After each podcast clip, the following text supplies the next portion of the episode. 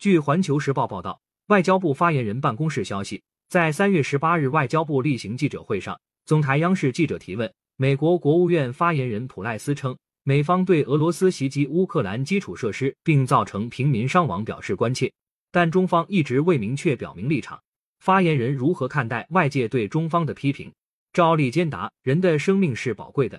不管是什么情况造成的平民伤亡，总是令人痛心和惋惜的。中方一直呼吁尽力避免平民伤亡。大家都还记得，一九九九年三月，美国为首的北约在没有获得安理会授权的情况下，悍然对南联盟进行七十八天的持续轰炸，轰炸至少造成两千五百名无辜平民死亡，约一万人受伤，其中大部分是平民。过去二十年来，美国在叙利亚、伊拉克、阿富汗、索马里等地发动了数万次空袭。无辜死亡的平民数量至少有二点二万，最高或达四点八万之多。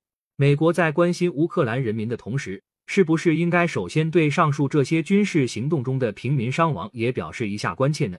中方在乌克兰问题上一直秉持客观公正立场。冲突发生以来，中方一直以实际行动致力于劝和促谈。中方的公正立场和建设性努力有目共睹，得到了国际社会，特别是广大发展中国家的理解和支持。中方向乌克兰方面提供的是食品、儿童奶粉、睡袋、棉被、防潮垫等急需的人道主义物资，而美方提供的却是致命性武器。三月十六日，美方宣布向乌克兰提供额外八亿美元武器援助。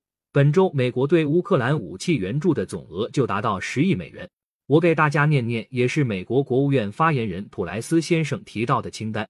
美方向乌方提供的最新武器装备包括八百套防空系统。九千套便携式高精度反装甲系统、七千件机枪、榴弹发射器等小型武器，以及两千万发炮弹和子弹。这还不是他的清单的全部。美方最新援助的武器是为乌克兰带去了稳定和安全吗？还是会给乌克兰造成更多的平民伤亡？